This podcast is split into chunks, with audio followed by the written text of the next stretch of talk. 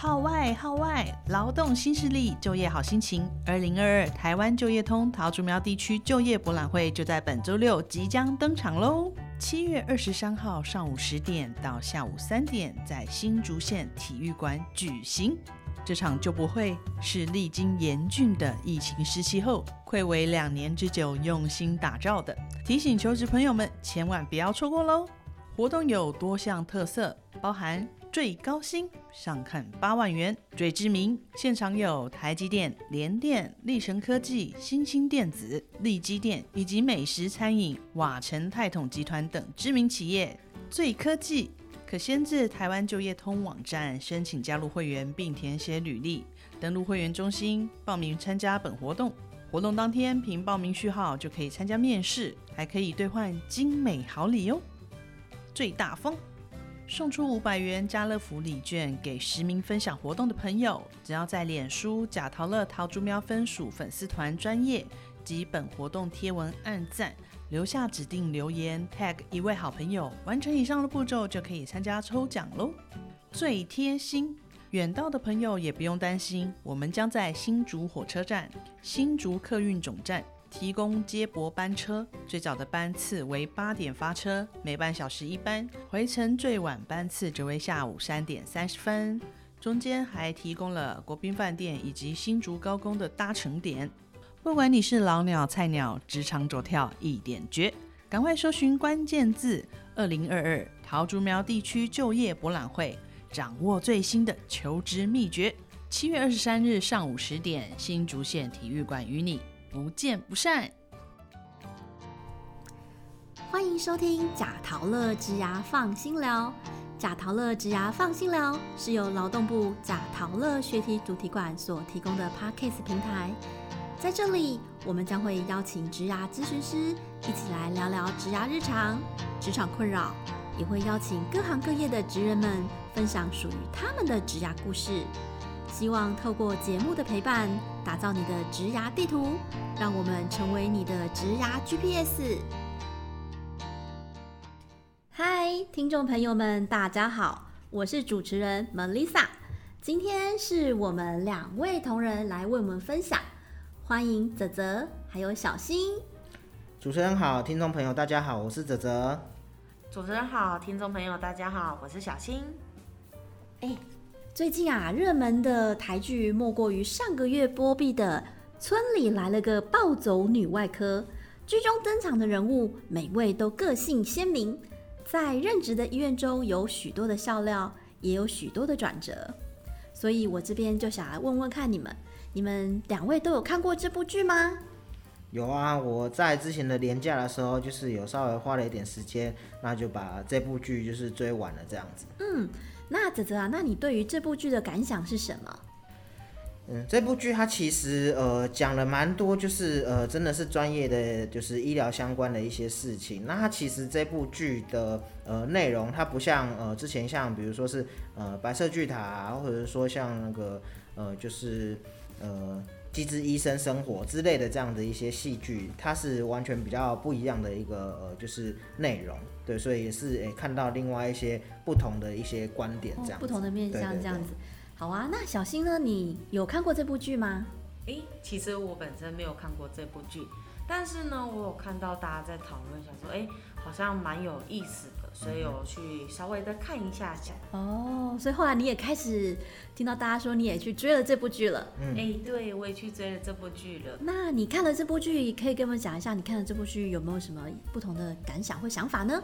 嗯，我觉得呢，这部剧就是跟以前看过的一些跟医疗有关的一些影剧啊，就是给人一种非常不一样的感觉。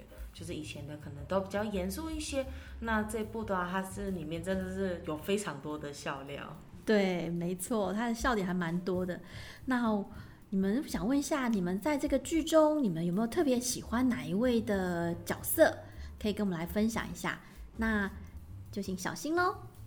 那我其实，在看的时候，我还蛮喜欢里面的小刘医生。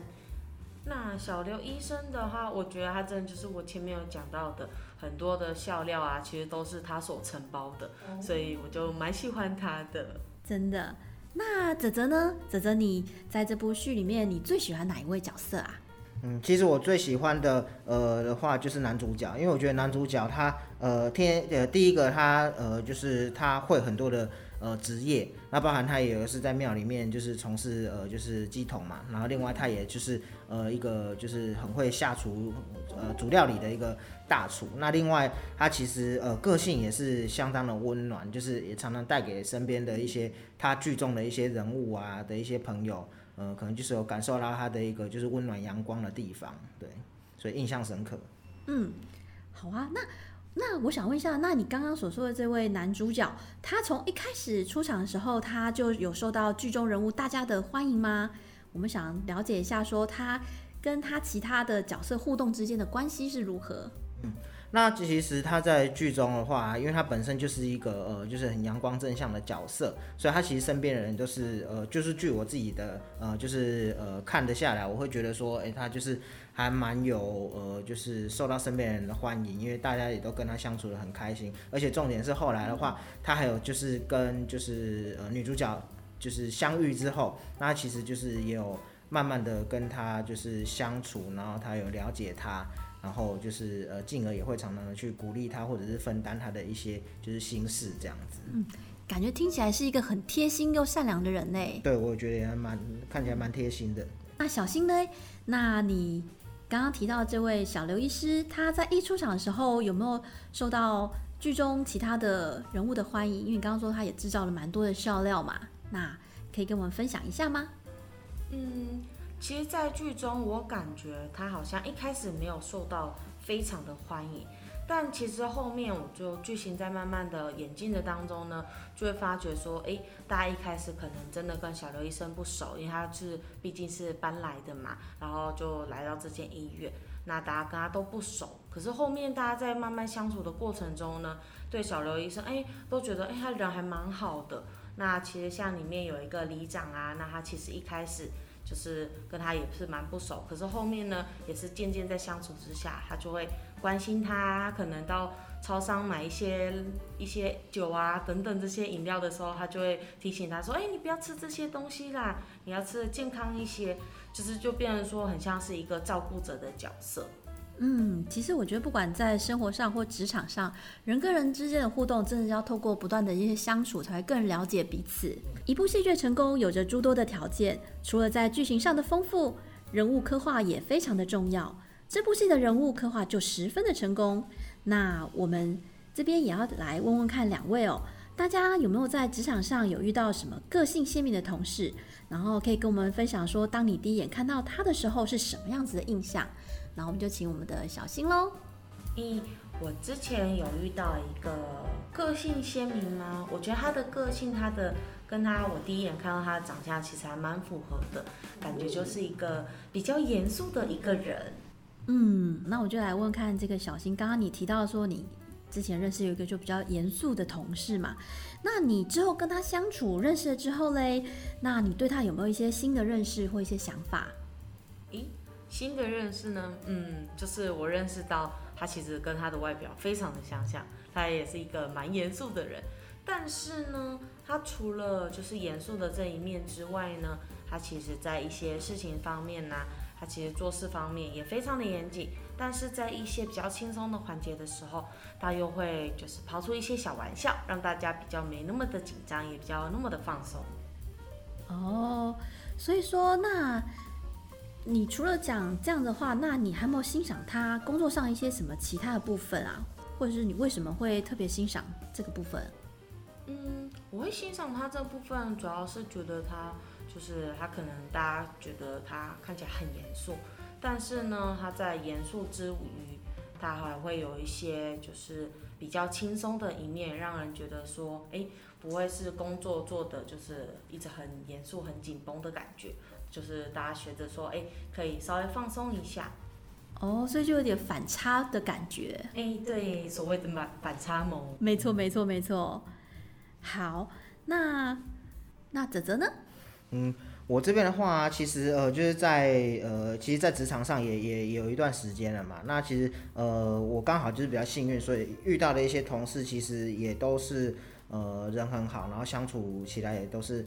很愉快。那其实因为我自己本身的个性比较不会，就是从第一眼就去呃判断对方是大概是什么样子的印象。那我基本上的话会需要一些时间，然后可能跟大家相处之后，那我才有办法去理解说，哎，呃，这位同事那他的一些个性啊，还有他的特质是什么。对，所以其实我比较不会，就是透过第一眼的时候就去做人家的判断，这样就不会第一眼就判断说他是什么样的人。对对对对对。嗯，我再来想问看大家，就是两位哦，在职场上，刚刚我们谈到的是欣赏部分，那相反来讲，你在职场上有没有遇到让你有些困扰的同事嘞？还有说为什么你会觉得有这样的感觉？小心嘞，那你在你的工作上有没有遇到让你感到有些困扰的同事呢？嗯其实我有遇到一个，就是有一个同事呢，他可能有些事情交办的没有那么仔细。那我在想，这可能真的就是在沟通方面，我们可能还要再去加强的部分。那我这边就是分享一下，那其实啊，就是在不管是职场或生活上啊，那有时候可能一定或多或少都会遇到一些呃，就是。难题呀，或者是困扰的部分。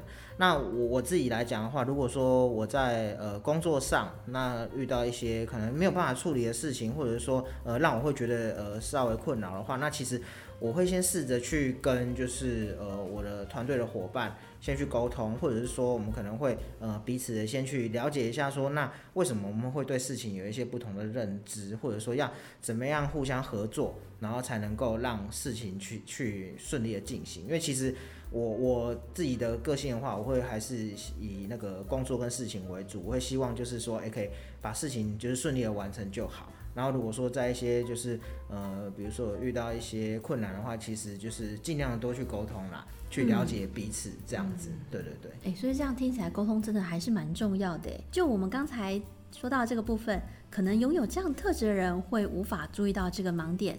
其实我也有观察到，这个小刘医师啊，他也有在沟通方面有这样的问题。不晓得说同仁会有怎样的建议呢？那其实我们在看剧的时候，就可以注意到说，其实整部剧在前面呐，小刘医师其实。蛮多时候就是他不会表达出他的一些想法，那像他其实哎，他没有办法开到这一点，他其实就没有特别的表现出来，他就是直接离开说哎，我要去我要去抽烟什么的，就是让别人造成说哎，他怎么会突然这样子呢？就会造成别人一些困扰。那其实我们就是可以建议像小刘医师，如果说你有像这样情况的人，可以尝试着。尝试跟别人沟通，甚至是用一些小纸条啊跟别人表达。如果说你可能真的说不出口的话，你可以考虑用一些小纸条啊，或者说一些动作上面表示出，哎，我可能真的没有办法做出这样的事情，可能会比较好。其实像我觉得，呃，像刚刚小新的这个讲法的话，我觉得就是还蛮认同，因为我自己这样看了剧下来的话呢，我会发现说，哎，其实像。呃，女主角她的一些特质，其实她就是不太敢，呃，就是把心里话讲出来，因为毕竟他可能有受过一些，就是呃，可能不管是创伤啊还是什么，所以可能造成他的心里面的影响。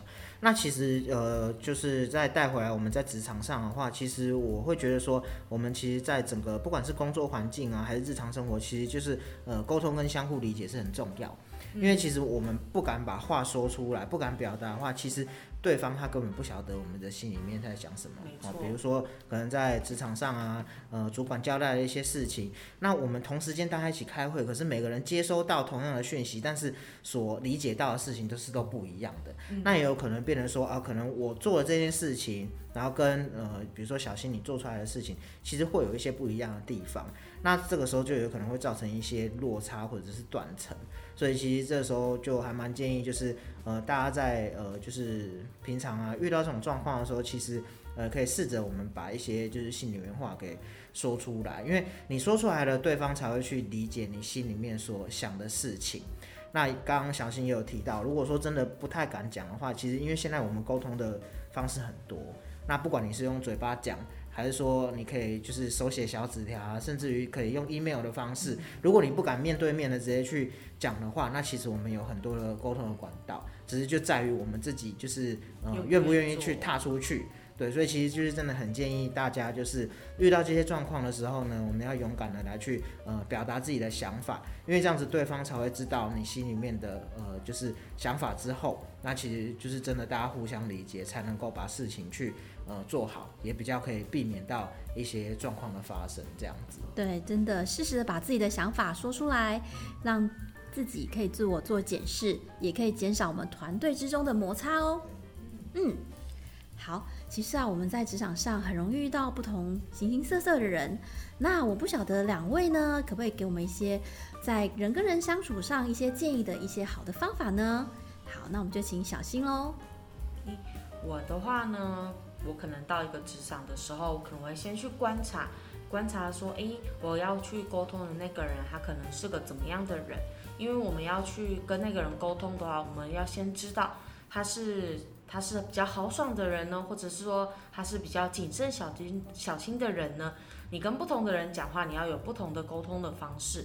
那如果说你用错沟通方式的话，你就会造成说，哎，我可能没有办法理解你讲的方法，对，或者有可能会产生一些误会哦。那泽泽呢？泽泽有没有可以给我们一些呃好的建议？